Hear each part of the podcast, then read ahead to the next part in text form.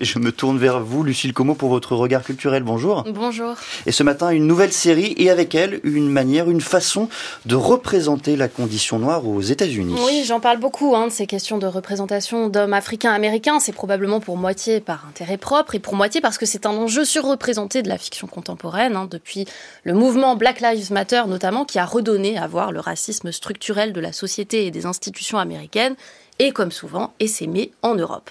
Alors ce racisme est au cœur d'une nouvelle série sortie il y a peu sur la plateforme Netflix qui s'appelle The Vince Staples Show, du nom de son créateur et interprète principal. Vince Staples est rappeur, il a grandi à Compton, quartier de Los Angeles connu pour ses flambées de violence et sa musique urbaine.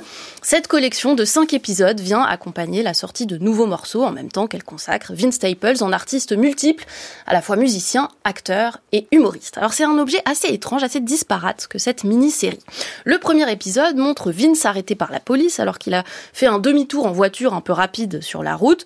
Ne jamais faire de U-turn quand on est noir, lui rappelle sa mère au téléphone, laquelle ne veut pas venir pour autant payer sa caution pour le faire sortir de prison parce que elle a la flemme. Un autre le déplace dans une banque d'affaires où, alors qu'on vient de lui refuser un prêt, il reconnaît dans un duo de braqueurs venus vider le coffre deux copains de quartier. Chaque épisode d'une vingtaine de minutes place le personnage dans une situation test pour montrer comment on est noir aujourd'hui aux États-Unis, et il le fait d'une manière décalée. Hein. Rien de spectaculaire dans ce qui arrive à Vince Staples, pourtant, sa condition d'homme noir fait vriller tout ce qui pourrait être ordinaire. Ça, ça me fait penser très fort à une autre série que je tiens pour une des meilleures de ces derniers temps, qui s'appelle Atlanta, signée par un autre artiste multifonction, Donald Glover. Atlanta a sans doute inventé cette manière subversive et absurde d'utiliser la fiction télévisée pour représenter l'identité noire américaine, ou plutôt l'inverse. Atlanta fait exploser les codes narratifs et formels de la série populaire, hein, le soap, en mettant en son cœur des personnages afro-américains. Et avec ces deux séries, Lucille, c'est comme une nouvelle forme qui se dessine. Oui, Atlanta et The Vince Staples Show, dans leur cohérence, créent en fait une nouvelle catégorie.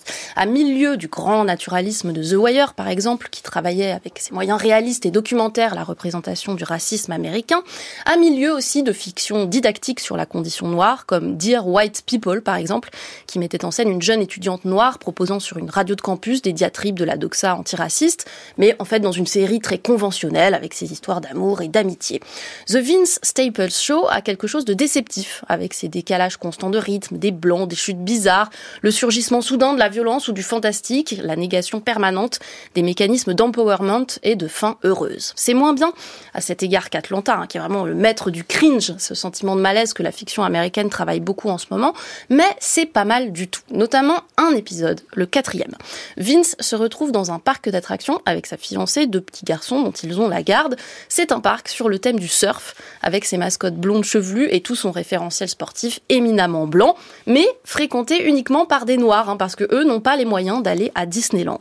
Les enfants hurlent dans des manèges qui ressemblent à des salles de torture, les fast-foods sont gérés par des dealers de poulet frit qui trient arbitrairement les clients, on accuse les gosses de voler dans les boutiques souvenirs. C'est l'illustration assez parfaite de ce fonctionnement que je décrivais plus haut, qui devient une forme de fiction, comment l'identité noire fait complètement vriller les structures du divertissement mainstream américain, comment elle déréalise toutes les situations ordinaires et les transforme en scènes aberrantes et souvent terrifiantes.